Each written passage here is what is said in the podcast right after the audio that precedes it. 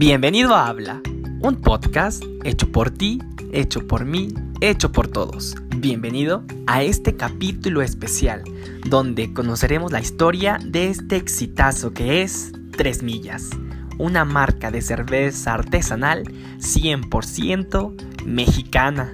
Antes de iniciar, quiero recordarte que nos sigas en nuestras redes sociales. Nos puedes encontrar en Instagram y en Twitter como Habla H mayúscula, doble A al final, guion bajo ME, y en Facebook como Habla, H mayúscula, guion bajo ME. Gracias a ti hemos llegado a 35 países.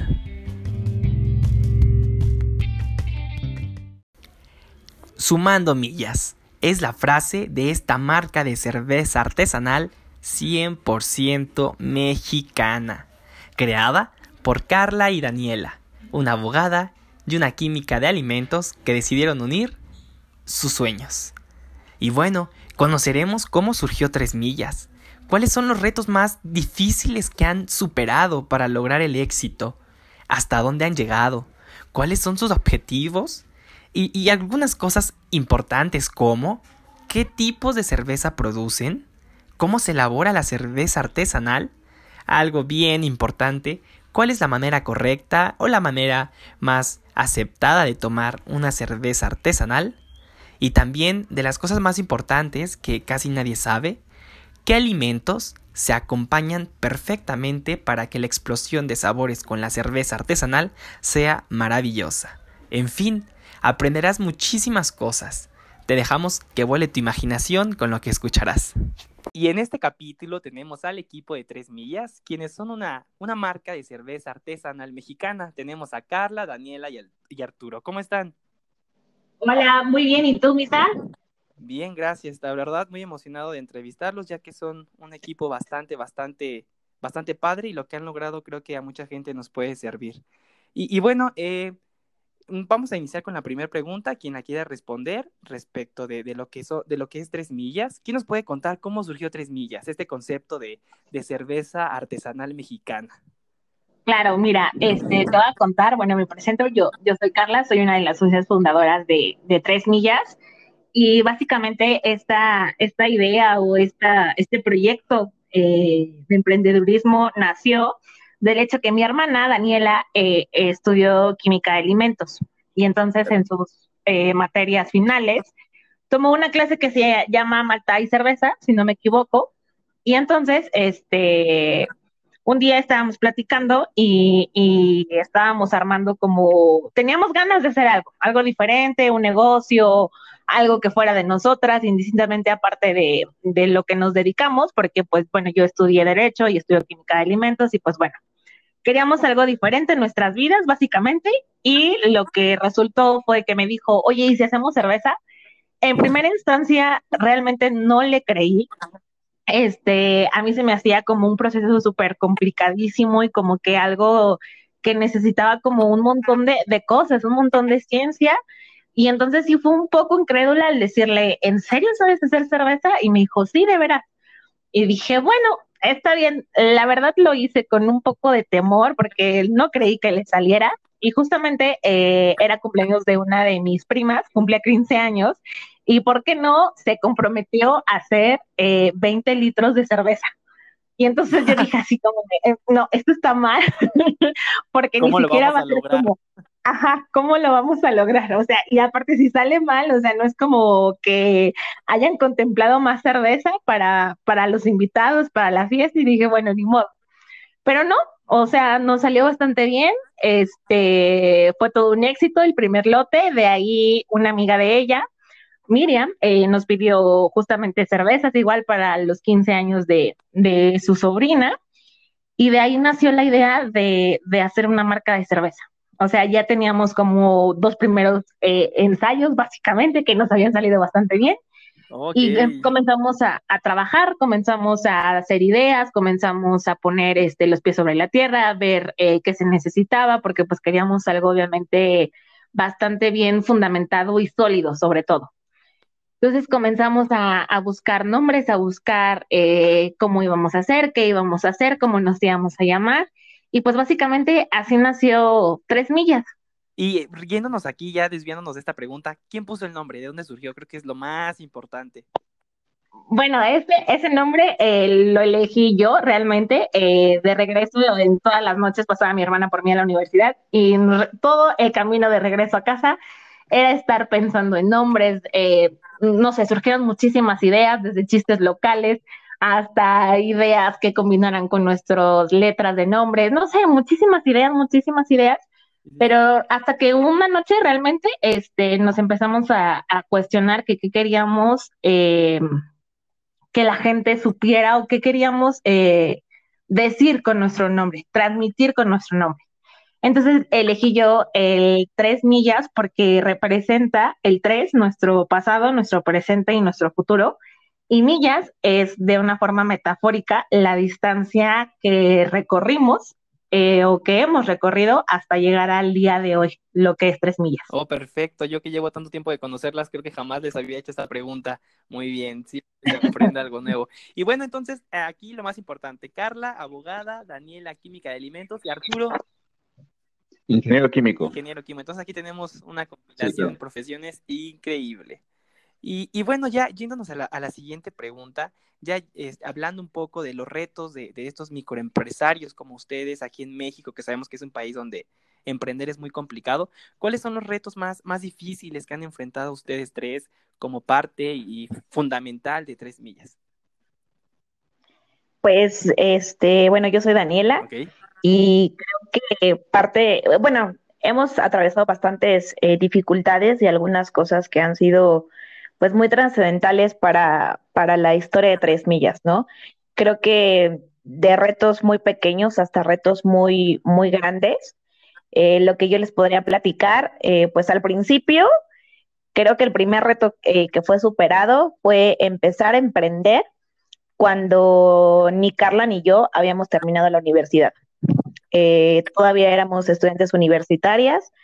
yo estaba terminando la carrera, Carla estaba a la mitad, yo creo, si no es que un poco antes, y eran jornadas de trabajo muy largas porque trabajábamos, íbamos a, la escuela, a la universidad y luego teníamos que regresar a casa a embotellar o hacer lotes de cerveza o cosas así. Entonces, realmente las jornadas de trabajo eran muy extenuantes. A veces dormíamos entre tres horas, cuatro, yo creo, para si teníamos algún pedido o algo algo que sacar. Claro, claro. Y aquí creo que un reto igual importante es, yo creo, estoy seguro que antes eran un equipo hace tres años y ahora yo creo que se ha reducido o aumentado, ¿no? Las personas han cambiado, ¿no? Se han ido y venido gente, ¿no? Sí, justo creo que ese también es otro de los retos que hemos enfrentado, porque pues bueno, al principio eh, la idea era pues prácticamente nada más de Carla y la mía, y pues obviamente pues los que estaban apoyándonos sin, pues sin preguntar absolutamente por qué, cómo, cuándo y en dónde, eran nuestros papás y entre los cuatro pues sacábamos prácticamente todo.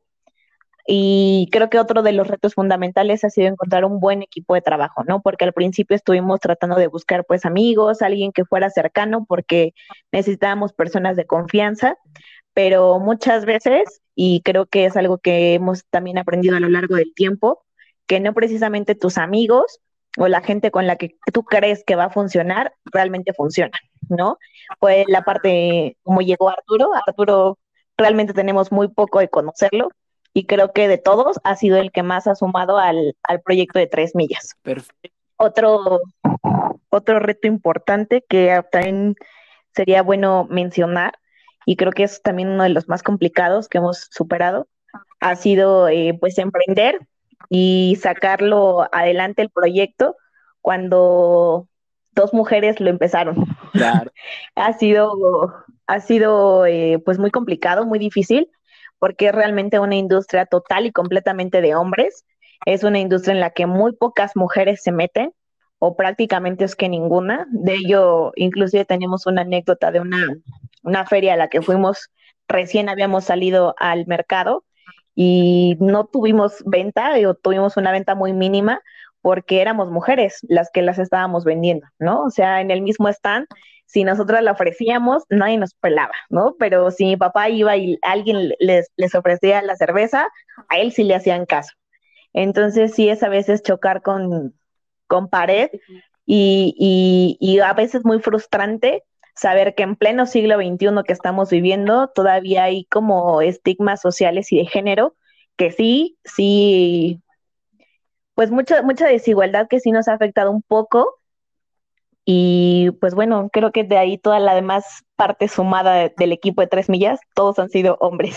Claro, perfecto. no hay ninguna otra mujer. Sí, sí, justamente creo que la parte más importante es esta, de seguir luchando por la igualdad y la equidad y la paridad en este tiempo donde las mujeres tienen para emprender y para hacer lo que ustedes han logrado en tres millas. Y la verdad creo que esto nos puede servir a todos de ejemplo para poder seguir adelante y no darnos por vencido, a pesar de que obviamente los retos son muchísimos y más cuando se quiere emprender en este país. Y bueno, obviamente al inicio de tres millas ustedes tenían planes o igual a tres millas sin planearlo, eh, ustedes, eh, yéndonos a esta parte de qué, han logrado, o sea, hasta dónde han llegado y, qué nos pueden contar sobre eso. Hola, Misa, ¿qué tal? Ahora me toca a mí. Bueno, estoy Arturo, evidentemente. Este, y bueno, mira, eh, ¿qué hemos logrado? Precisamente ya han platicado las chicas, pues esto de conformar un equipo sí ha sido realmente difícil. Actualmente somos ocho los que estamos colaborando dentro de tres millas. Tenemos a quienes están en ventas, a quienes están en la parte legal, ya te imaginarás quién, a quienes están en la parte de producción.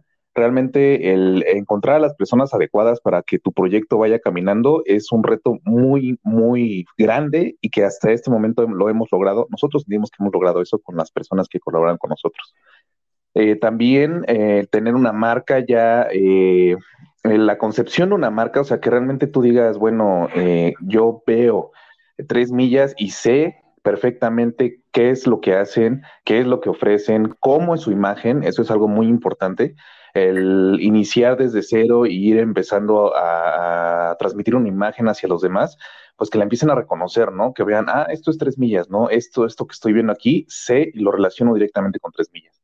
Entonces ya estamos logrando que más gente nos empiece a reconocer este, estamos eh, en el proceso de posicionar la marca y precisamente hemos tenido avances dentro de ello. Recientemente tuvimos una dinámica muy bonita del 14 de febrero, no sé si tú supiste, Misa, sí, sí, sí. del cual eh, y ofrecimos unas cervezas personalizadas con frases, con nombres, con algo que la persona le quisiera decir a, pues, a la persona que, que quiere, que estima, su novio, su novia, su pareja, quien sea a la que quiera dedicarle esa cerveza pues le hicimos esta, esta dinámica porque precisamente nosotros estamos muy enfocados en la cercanía, ¿no? En estar cerca de las personas. Es uno de nuestros eh, estandartes dentro de la marca, ¿no? El acercarnos, poder estar cerca, poder que las personas se sientan cerca a través de nosotros. Entonces, eh, también, bueno, posicionarnos en algunos lugares. Desafortunadamente, pues por el tema de la pandemia, por el COVID, pues sí hemos perdido eh, algunos de ellos, lamentablemente, eran restaurantes, eran bares, eh, teníamos puntos de venta, pero bueno, ahorita pues ah, sabes que ha sido una estación bastante difícil.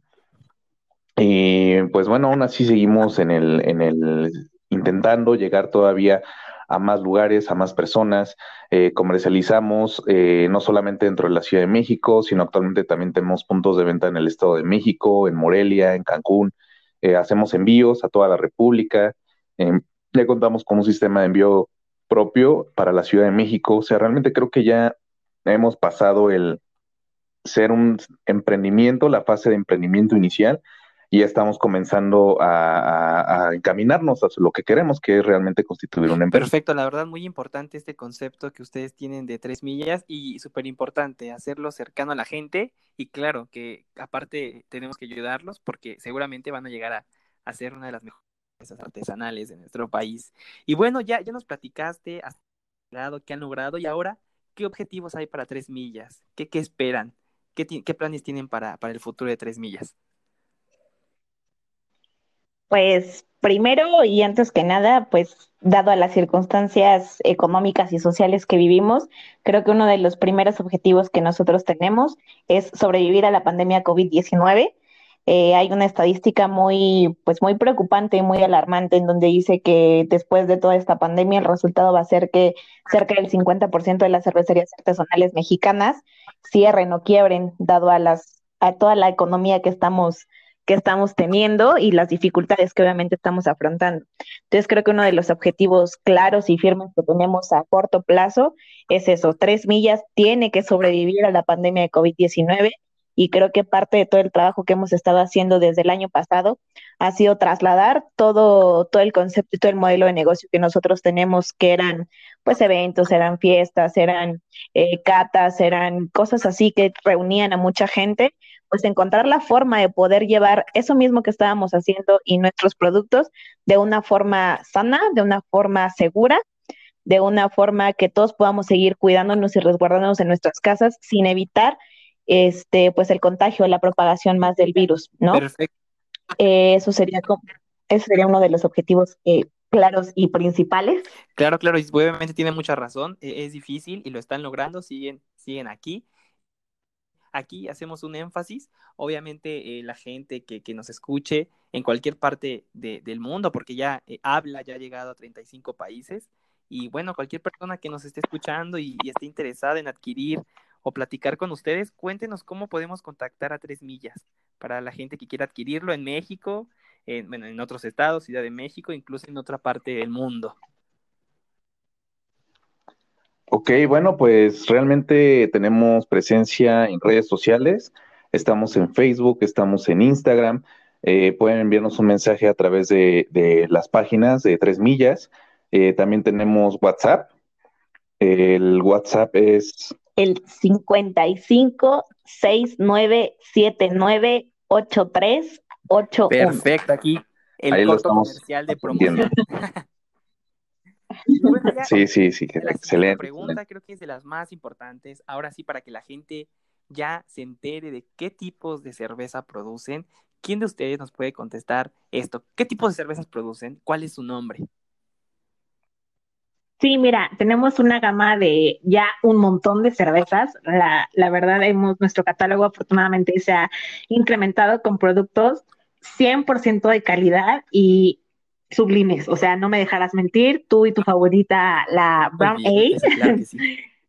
es la, primera de ellas, es una Brown Ale, eh, 10 grados de alcohol, algo como un poco, un poco fuerte, matas tostadas, achocolatadas, un resabio muy ligero entre café y chocolate. La verdad está muy rica y es muy famosa por ser la joya de la corona de tres millas.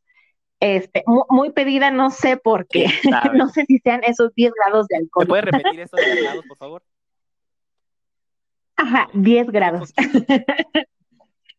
sí, poquito, o sea, leve, apenas. ¿Cuál es más? ¿Cuál es más? Eh, la que sigue es una, es una Red Ale, algo súper diferente a la Brown algo más eh, frutal, más, más floral, porque es sabor frutos rojos, es algo súper, súper delicioso porque está en cuatro grados de alcohol, está inspirado como en chicas que no les agrada tanto la cerveza, a veces en hombres que tampoco gustan de de estos sabores fuertes a veces. Eh, sigue una Pale Ale que es de 4 grados de alcohol, está súper suave, es algo más semejante a lo que son cervezas comerciales, haz de cuenta. Todos casi nuestros estilos son estilo Ale. El que sigue es nuestra Stout y una Imperial Stout.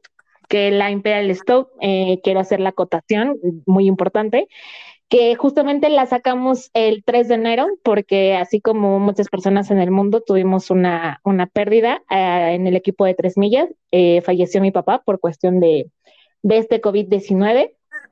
Y en honor a él y en honor a todas las personas que en este momento ya no están en casa, que ya no se encuentran con sus familias, lo, lo, hicimos y lo sacamos porque pues queremos vender muchas cervezas obviamente de tres millas, pero en especial esta porque parte de las utilidades se van a destinar a pacientes que tengan COVID y que sean de escasos recursos para poderles ayudar un poco eh, pues ante esta situación que están viviendo. ¿No puedes repetir el nombre de esta cerveza, por favor, para que eh, la gente me nota? Claro que sí, es una Imperial Perfecto. Entonces ya saben cómo contactar a Tres Millas, tienen el WhatsApp y pues creo que aquí es una importante eh, pausa sobre esto, esto que comentas y qué importante hacer parte de la sociedad eh, su proyecto. Y bueno, entonces terminamos con los tipos de cerveza que produce Tres Millas. Sí, y los últimos son cervezas estacionales, la cual ya en marzo llega de nuevo la lemongrass con té limón. Es súper suave, súper rica y súper refrescante. Y para la temporada otoñal está la eh, Amber Ale con mezcal, algo un poco más mexicano, combinaciones un poco ahí medias extravagantes, pero están súper ricas y súper sabrosas y refrescantes, no sé. No es tanto el amargor, yo no soy muy fan, debo decir un secreto, muy fan de la cerveza, no lo soy. Este, pero de veras que estos te dejan un sabor muy diferente. Perfecto, entonces la variedad de tres millas es impresionante. Cualquiera al inicio podría pensar que solo, ah, elaboran una o dos, pero mira que la gama es extensa. Y bueno, claro que sí. Tres millas siempre que, que la compren para que más gente los encuentre de manera más rápida. Y ahora sí, eh, yo he tenido la oportunidad de asistir a las catas donde ustedes nos explican detalladamente, obviamente antes del COVID, eh, cómo se elabora una cerveza, incluso ustedes pues llevan pues todo el proceso, ¿no? Nos explican paso por paso cómo se elabora. Entonces, ahora sí, un, ¿quién nos puede explicar o sea, si todos vamos a cerrar nuestros ojos y nos vamos a imaginar todo lo que van a hablar ahorita, porque creo que es muy importante. La mayoría de las personas creo que no conocen cómo se elabora una cerveza artesanal. Obviamente es artesanal y ya lo van, ya van a saber por qué al momento de la explicación. Entonces, ¿quién nos puede comentar brevemente cómo se elabora una cerveza artesanal de tres millas? Claro que sí, Misa. En esta parte nos toca a Dani y a mí, que somos los encargados de la por favor. Aquí tienen que poner atención y dejar todo lo que están haciendo porque es muy importante. Excelente. Bueno, pues entonces imagínense que van ustedes a la tienda de insumos cerveceros, piden sus maltas, piden sus lúpulos, piden la levadura, la llevan a donde tengan su lugar de producción y lo primero con lo que hay que empezar es con moler la malta. La malta es de grano de cebada, hay diferentes tipos de malta, puede ser de cebada, puede ser eh, de trigo, trigo puede ser sorgo, o sea, realmente puede ser malta, el término malta significa que pasó por un proceso de malteado en el cual el grano tuvo un desarrollo y esto es necesario para poder utilizarse para hacer cerveza. Esto es importante recalcarlo porque un grano así como tal, o sea, si tú compras la cebada y quieres hacer cerveza con cebada, no te va a salir porque requieres que el grano haya pasado por el proceso de malteado. Eh, ya cuando lo compras ya viene malteado, ya no te preocupas por eso. Ahora lo que tienes que hacer es moler ese grano para exponer la parte interna del, grano, precisamente en donde se encuentran los almidones, donde se encuentran eh, las proteínas, todo eso que tú quieres extraer para poder elaborar la cerveza. El siguiente paso, después de haber molido tu grano, es comenzar con la maceración. El siguiente paso es la maceración, en donde nosotros hacemos la extracción de todo eso que queremos del grano. Cabe destacar que hay diferentes tipos de grano. Eh, estos tienen diferente nivel de tostado y eso es lo que determina tanto el sabor como el color de la cerveza. Puede ser elaborada con un solo grano o con una mezcla de granos. Tenemos lo que son las maltas base, que son las que nos va a proporcionar la mayor cantidad de carbohidratos en la cerveza. Tenemos las maltas con diferentes niveles de tostado, las que son ligeramente tostadas o que tienen un tostado eh, mediano. Eh, normalmente se les llama maltas caramelo, debido a que durante el proceso de tostado precisamente desarrollan tanto un color como un sabor a caramelo. Y tenemos el último tipo de maltas, que son las maltas tostadas o torrefactas. Esto se debe a que, bueno, precisamente en el proceso de malteo se les dio un tostado más profundo y entonces llegan a tener colores negros, realmente oscuros, y esos son las que aportan los sabores a café, a chocolate, torrefacto. Entonces, bueno, se hace la mezcla de granos dependiendo cómo quieres tu chela, de qué estilo quieres tu chela, y comenzamos con la maceración. Hay dos tipos de, maceración que se puede hacer. Puede ser eh, lo que le llaman maceración simple o maceración de varios pasos. Nosotros en tres millas hacemos una maceración de varios pasos debido a que queremos extraer la mayor cantidad de carbohidratos, proteínas, nutrientes posibles del grano para podérselas ofrecer al consumidor. Entonces, hacemos esta maceración, dura más o menos eh, unos de 60 a 80 minutos, más o menos a una hora, una hora y tantos, dependiendo también eh, de cómo esté tu equipo, de qué tanto tiempo te tardes en llegar a las temperaturas, eh, qué tan buen mezclado tengas. Y bueno, ya una vez que se completó la maceración en este tiempo, sigue el siguiente paso, que obviamente después es hacer una, una filtración, un separado de tanto el, ahora ya se llama mosto, porque al principio entró justamente al proceso siendo agua y nada más grano molido, ¿no? Una vez que puedes extraer todos los azúcares y todos eh, los nutrientes que tú necesitas para poder hacer una cerveza, pues ya pasa a ser no agua, sino ya tiene el nombre de mosto y se separa de ahora la cascarilla que queda del grano que se utilizó y eso se conoce como grano agotado. Eh, entonces ya nada más el grano agotado es justamente el que sale del proceso, que es el primer subproducto de la, industria cervecera, y ya nada más empezamos a trabajar con el mosto. Ese mosto se lleva a temperatura de ebullición, porque necesitamos aquí, uno, obviamente, eh, pues la cerveza es, es, un, es un alimento, vamos a decirlo, eh, lejos de ser una bebida alcohólica, eh, una cerveza es un, es un alimento que tiene, pues obviamente, carbohidratos, tiene proteínas, tiene muchos nutrientes que pueden eh, servir, obviamente, todo tomando con medida. necesitamos que obviamente que esa cerveza se pueda, pues pueda tener un, proceso de, ebullición o, pues bueno, literal como todo mundo se conoce, que, hierva, ¿no? Que, ese, ese, mosto hierva para también eliminar carga este, microbiológica o algún tipo de, de, rastro de, algún microorganismo que haya venido tanto en el agua o, algún mm, tipo de defecto en, la malta o algo parecido, pues tiene que llevar un proceso de, ebullición para que sea como un, la manera en la que nosotros llevamos un, control, que es justamente uno de los, de los puntos a, a tratar en tres millas, nosotros llevamos un control de todo el proceso, pese a que somos muy chiquitos, tenemos un control exacto de, pues, de todo el, proceso, desde que inicia hasta que termina y el producto termina. Entonces, bueno, ya durante el hervor se añade el lúpulo, que precisamente es lo que añade el amargor a la cerveza. El lúpulo es una planta, es como una eh, hierba, una hierba trepadora, Em, eh, tiene unos pequeños conitos. Entonces, esos conitos tienen adentro unas como esporas de color amarillo y esas esporas son lo que le aporta el sabor, el amargor e inclusive una propiedad antibacteriana al, líquido. Nosotros compramos esos eh, lúpulos en pellet, como por ejemplo los que les dan de comer a los conejos, que son unos pequeños comprimidos, vienen así, y esos se añaden durante el hervor. Aquí es donde se va la extracción precisamente de los aceites esenciales que contiene ese, ese comprimido. Entonces, esta extracción se da, se puede dar en tres etapas, en una etapa, en dos etapas, todo depende de qué quieras obtener en tu cerveza. Si lo que quieres es amargor, añades el lúpulo al inicio del, del hervor, que regularmente dura una hora. Luego, luego empieza a hervir, añades la primera carga de lúpulo y ahí la dejas. Esa es nada más una adición simple y esa es para dar amargor. Después hay otra segunda edición, puedes tener una segunda edición en donde tú lo añades más o menos a mitad del tiempo, unos 30 minutos, y esa edición te va a aportar también amargor, pero también te va a dar algo de sabor. ¿Ok? Y finalmente puedes hacer una adición al final del proceso, una adición ya casi terminando la hora, en donde esa adición te va a dar amargor, sabor y aroma. Este tipo de adiciones, las que se hacen al final, son muy comunes para hacer, por ejemplo, los estilos de cerveza, que son las IPAs. Inclusive se hace todavía adición de lúpulo después del proceso del hervor, que eso, bueno, los podemos hablar más adelante.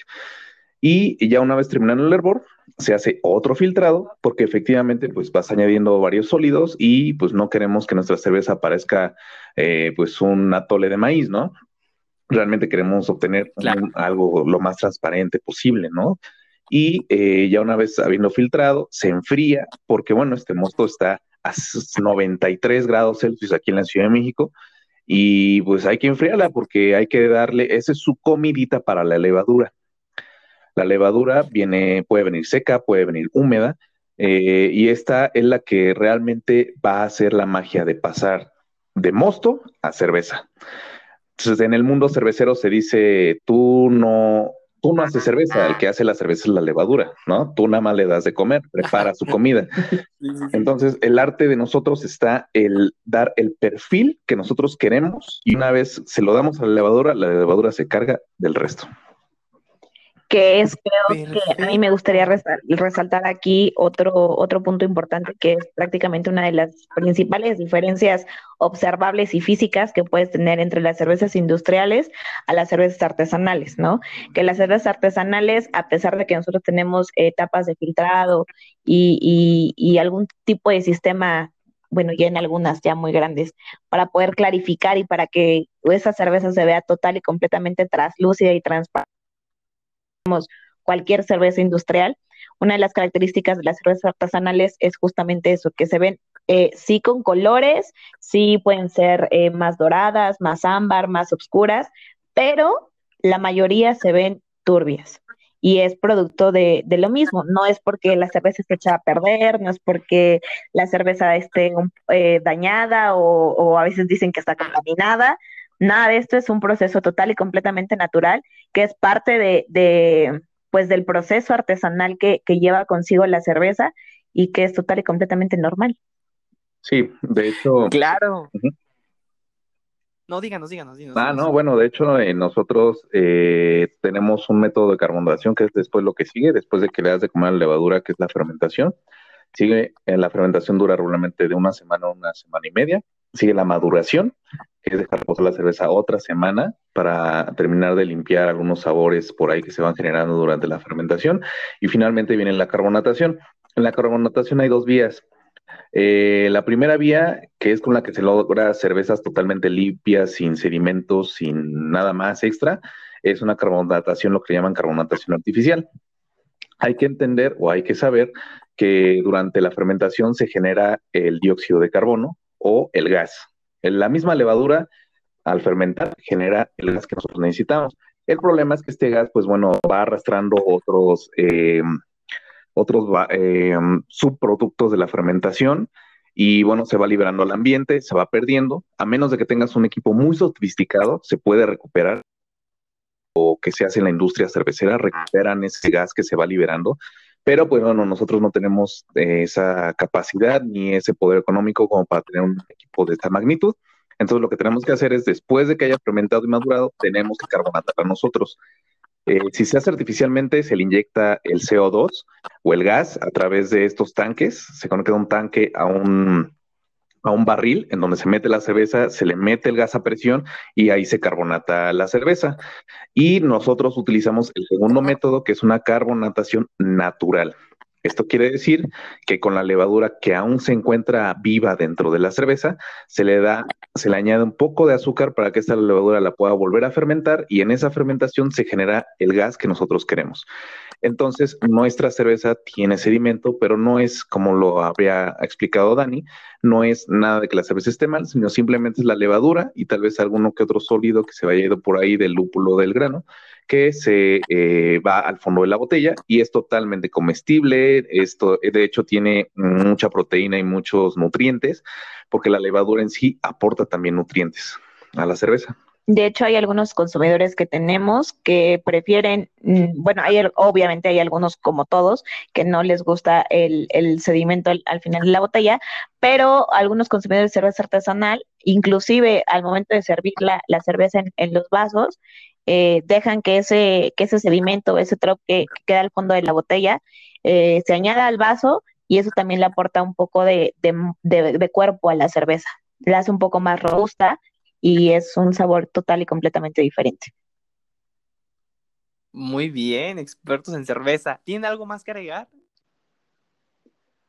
Pues no, creo que, creo que básicamente es, es, es, eso. Digo, de ahí en fuera de que nosotros la, la embotellamos y ya, ya tiene gas y todo, y todas las cosas que, que ya nos, nos comentó aquí Arturo, pues, pues prácticamente el paso que sigue es creo que el que dominamos todos, eh, el de meter las cervezas al refrigerador, abrirlas y tomártelas. Muy bien, aquí un punto, obviamente una, una manera distinta. Yo, ¿Cuál es la manera correcta de, de, tomarte una cerveza artesanal? Si directamente en la botella, en un vaso, bueno, no la correcta, sino cuál a ustedes como creadores de cerveza artesanal les parece la manera mejor de disfrutarla, este, todo este trabajo que trae una cerveza artesanal. Bueno, bien, como dices, Misa, eh, la recomendada, porque bueno, cada quien se puede tomar la cerveza como quiera. Eh, pero bueno, nosotros lo que, lo que hacemos al dar una recomendación de cómo beberla es que precisamente puedan vivir la experiencia completa de tomar una cerveza artesanal. Entonces, eh, se recomienda que efectivamente se sirva en un vaso, en una copa. Dependiendo del estilo, hay ciertos tipos de vasos o ciertos tipos de copas que son las que ayudan a que precisamente los aromas se conserven y se liberen de la forma adecuada. Esto es muy importante porque realmente yo ni siquiera yo sabía, o sea, yo decía, Oye, pues, pues, ¿por qué no toman la chela directamente de la botella, no? O sea, no le veo como que el sentido de que si la quieres servir o que si no sé qué, o sea, es como para qué, ¿no? Eh, pero ya realmente cuando tomas una cerveza a conciencia de que realmente quieres eh, saborear completamente lo que es el producto, pues sí, realmente sí, todo tiene una función y te lo voy a explicar así muy fácilmente. Eh, dependiendo del grosor del vidrio y del tipo de forma que tenga el vaso o copa, es el tiempo en el que va a estar la cerveza a una cierta temperatura, el tiempo en que va a estar la cerveza con espuma en la superficie, el tiempo en que vas a poder percibir los aromas. Y eh, bueno, pues es que es, tan sencillo como decir, bueno, agarramos la cerveza con la mano, la mano tiene una cierta temperatura, al estar tomando el vaso a cada rato para estar tomando la cerveza se va calentando y entonces hay, eh, por ejemplo, un vaso, se te calienta más rápido la cerveza que en una copa porque la copa tiene la basecita esa donde tiene puro vidrio, la agarras de ahí y pues obviamente mantiene la temperatura un poco más de tiempo, ¿no? Porque solamente está intercambiando calor con el ambiente. Pero sí, o sea, tiene su chiste, realmente tiene su chiste. Entonces, eh, dependiendo del estilo, es el vaso y la temperatura. ¿Por qué la temperatura? Estamos acostumbrados a tomar las, las chelas como misa. ¿Cómo nos tomamos las chelas? Bien muertas. Bien muertas, exactamente, bien muertas. Y bueno, es que realmente las cervezas, eh, sí, las, las lager, las cervezas lager son las que están eh, disponibles en cualquier, en cualquier lugar, las industriales, se deben o se pueden tomar bien frías, pero hay otros tipos de cerveza que se prefiere tomar inclusive al tiempo. Pero bueno, esto al tiempo estamos hablando de al tiempo en Europa, que más o menos allá estamos como a 17 grados, lo más calientito. Pues aquí sí llegamos a los 30, pero sí, o sea, realmente una cerveza, una diferencia de tomarte la chela a 3 grados, que es lo que está un refri normal, a tomártela a 17 grados, pues sí, ya dices, está caliente, ¿no? Pero realmente eso te ayuda también a poder percibir otros sabores y aromas que hay dentro de la cerveza. Claro, Tienes toda la razón, creo que nadie, creo, ni yo sabíamos todo esto, toda esta magia para poder disfrutar de una cerveza artesanal, Arturo. Sí, claro, tío, tiene su chiste y como dato tip rápido, las cervezas claras eh, regularmente se recomiendan frías y las cervezas son más oscuras se recomiendan ya unas temperaturas un poquito más altas, unos 10 grados, unos 15 grados, para que puedan percibir más las notas tostadas, las notas caramelos que pueden llegar a tener. Uy, perfecto. Creo que este tip nadie se los da ni aunque paguen. y bueno, ya yéndonos a la, a la siguiente pregunta, creo que es muy importante para que la gente impresione a sus amistades con lo que va a aprender ahorita. ¿Qué nos pueden decir? Porque obviamente yo, yo sé, no sé exactamente, pero seguro ciertas cervezas van con cierto tipo de alimentos. ¿Con, ¿con qué se puede acompañar eh, de los diferentes tipos de cerveza que ustedes producen? Eh, si quieren, digan obviamente el nombre de la cerveza y con qué se podría disfrutar más o degustar mejor los sabores, porque esto es de sabores y de olores. Entonces, ¿con qué podríamos tomarnos la cerveza de tres millas? Obviamente diciendo el nombre de cada una y cuál sería la mejor recomendación para acompañarla. Claro, mira, eh, de toda la diversidad que tenemos en, en nuestra línea de cervezas, la Pale Ale aplicaría como más para ensaladas, un poco carne blanca, pollo, pavo, mariscos, acompañarla con pasta, acompañarlo con postres como eh, durazno, pan, pasteles, galletas, algo como un poco más cítrico, pues, eh, como limón, incluso con una, con una tarta, puedes, puedes acompañarlo. Muchas veces eh, te preguntas si, si en serio estamos más acostumbrados a la, a la cerveza y los cacahuates, o la cerveza y las papitas, chicharrones, etcétera. Pero realmente cuando uno puede degustar una cerveza con algo dulce, con un cupcake, quizá con un brownie, con una trufa. Muchas veces te cambia el sabor y hace que se potencialice en tu paladar los sabores de una forma increíble, asombrosa y hace que, que, explote tu lengua, el, exploten los sabores que tiene, que tiene la cerveza. De verdad, deberían de intentarlo. Pero bueno, para nuestra Red Ale, que es la de frutos rojos, eh, aplica más como un poco galletas de nuez, eh, plátano, algo como más, mm, no tan cítrico, pues, a comparación de la Pale Ale, igual ensaladas, eh, pollo, pavo, mariscos. Esto aplica más un poco también para las hamburguesas, las pizzas, comida un poco más condimentada, pues, y picante. Ok, perfecto. Muy bien, esta información es súper valiosa. Sí, realmente, realmente se, se, saborea de una forma muy diferente cuando acompañas este la comida o el postre y lo acompañas con la cerveza. Eh, cambia completamente la, la, experiencia y es eso, es una experiencia de, de sabores y de olores sobre todo. Para nuestra Brown Ale, la que te encanta, algo obviamente más fuerte, carnes, este, barbacoa, salchichas, cerdo, este, cosas un poco más eh, fuertes en cuestión de, comida. Y para el postres, eh, mm, sabores como entre almendra, como nuez, chocolate. Eso te ayuda muchísimo para poder este, potencializar los sabores, al igual que la Imperial Stout cosas un poco más condimentadas, más cargadas, hamburguesas, cortes de carne, la famosísima carnita asada, este, acompañar la, la trufa de chocolate con esto, no, no, no sabes, no sabes. Un, un, comerte un brownie, un cupcake de Nutella y darle un sorbo a la Imperial Stout, te vuela la cabeza. O con helado, no, también, no sabes, es, es una explosión de sabores increíble.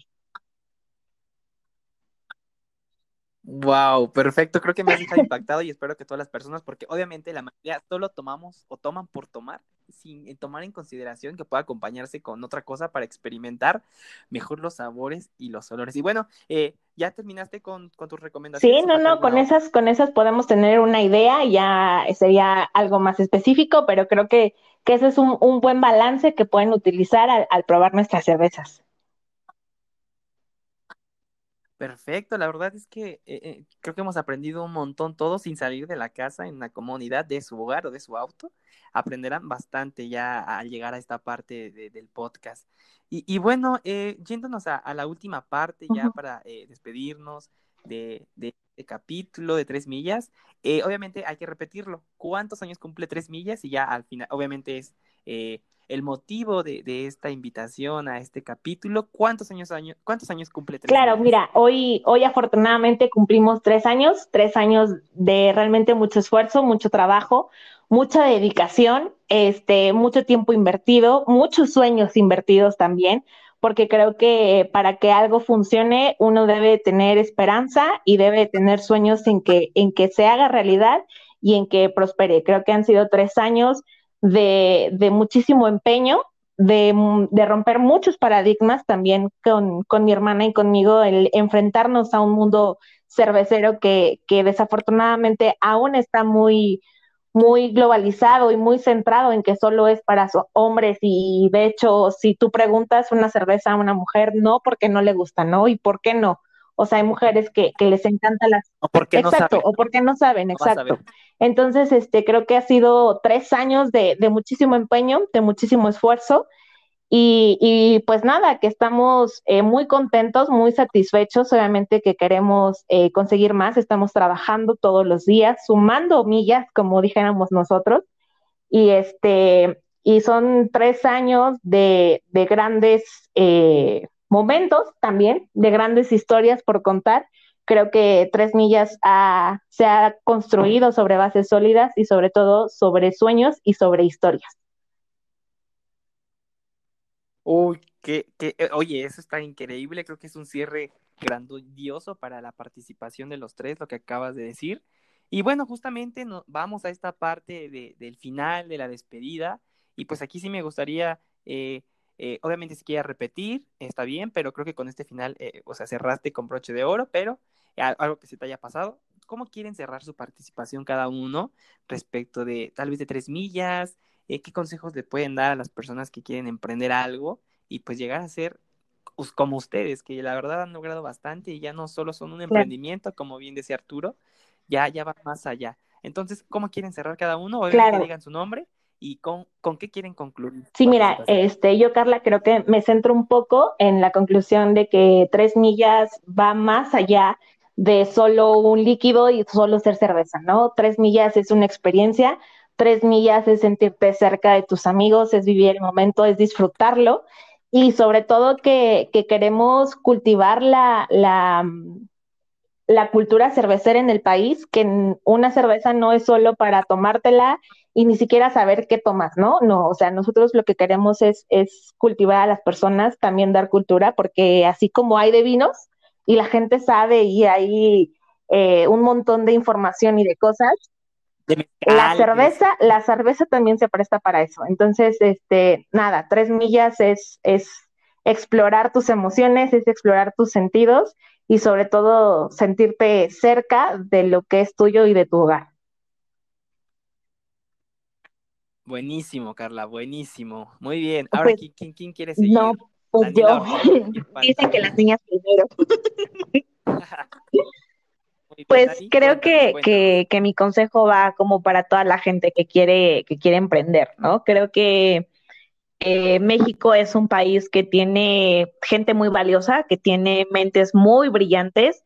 Eh, todas las cosas que nosotros hemos hecho a lo largo de estos tres años yo creo que la parte con la que más me quedo, con la que, o la, con la que rescato muchísimo y todos los días, eh, yo siempre les digo que, que tres millas es como una parte, brindarles a todos, no nada más a mis amigos, sino a todos nuestros clientes ya, una parte de mí, ¿no? Una parte en donde pues tenga como un significado y que esa parte a lo mejor de mi locura, de mi entrega, de, de todas las cosas que, que, he pensado a lo largo de, de estos tres años, pues pueda quedar impregnado en una de estas botellas de arte líquido que yo le digo, joyas líquidas tenemos. Uy, buenísimo, Dani. Arte líquido, mira que sí, bastante hemos aprendido de Carly.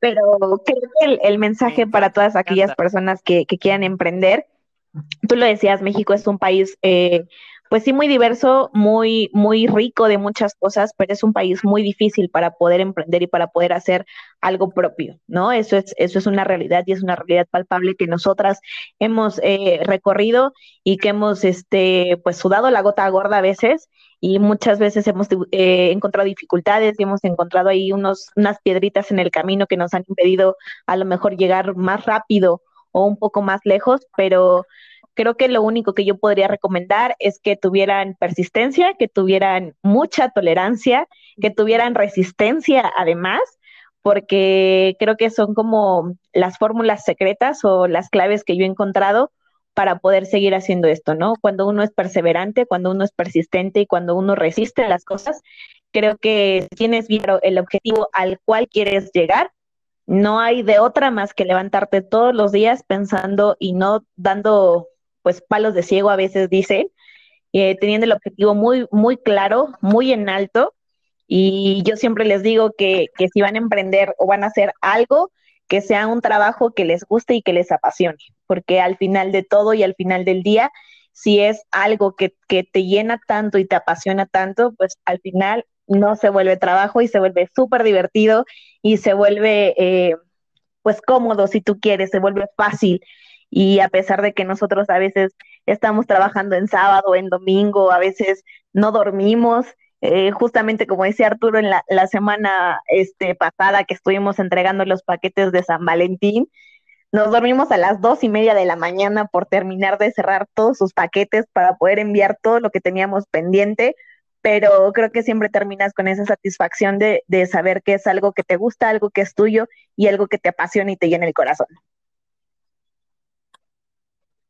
Muy bien, Dani, excelente cierre. Y bueno, ahora sí, Arturo, que por ahí anda calladito. ah, bueno, pues eh, realmente creo que es importante el, eh, pues el aprender a, a ver más allá de lo que solamente ven tus ojos, ¿no? O sea, realmente cuando ves algo y dices, ah, pues es solamente una cerveza, pues sí, detrás de una cerveza hay mucho trabajo, mucho esfuerzo, muchos sueños también. Eh, y bueno, lo más bonito que te pueden decir es, oye, me encantó tu cerveza, ¿sabes? Oye, quiero más, oye, ¿qué más tienes? O sea, realmente esa satisfacción de saber que todo el esfuerzo que tú imprimes, que es, eh, como dice Dan, las desveladas, el estudio, porque precisamente, pues bueno, como sabrás, eh, misa ya hemos comentado, química de alimentos, ingeniero químico, abogado. O sea, realmente somos eh, personas que nos preparamos y que precisamente todos esos conocimientos que nosotros tenemos lo estamos imprimiendo en la chela, ¿no? Que llegue a más gente. Y bueno, sí, también para las personas que quieren emprender, eh, que precisamente como dice Dani, sea algo que les apasione, algo que les guste, puede llevar tiempo. Realmente, una anécdota personal es que yo seguía sin saber a qué me quería dedicar ya estando en los últimos semestres de la carrera. Realmente no sabía hacia dónde enfocarme, pero bueno, afortunadamente, gracias a un profesor muy querido, eh, tuve la oportunidad de ver el proceso cervecero y me enamoré y de aquí estoy, ¿no? Entonces, eh, sean constantes, sean persistentes, no importa que eh, a lo mejor sientan que ya están como muy eh, grandes, por así decirlo, porque a veces también nos estresamos mucho por la edad. Realmente piensen no tanto en qué edad tienen, sino en qué quieren hacer, no qué quieren lograr, qué es lo que ustedes quieren para ustedes y trabajar en eso, realmente dedicarle el tiempo necesario y posible para poder lograr lo que, lo que te quieras, a lo que te quieras dedicar, lo que quieras comprometerte, ¿no? Perfecto, Artur. Y bueno, como dices tú, aquí tenemos como la historia de, una abogada, de una química y de un ingeniero, cómo lograron esto, aparte del equipo que ya nos mencionaron. Y bueno, creo que ya terminamos eh, este capítulo. Sumemos millas. Así terminamos con un capítulo más de tu podcast favorito. Te recuerdo que puedes seguirlos en redes sociales. Búscalos en internet como 3millacervecería.com, en Facebook e Instagram como 3 millas cervecería. Ahí puedes contactarlos para poder adquirir sus productos, nacional e internacionalmente. Gracias por escucharnos.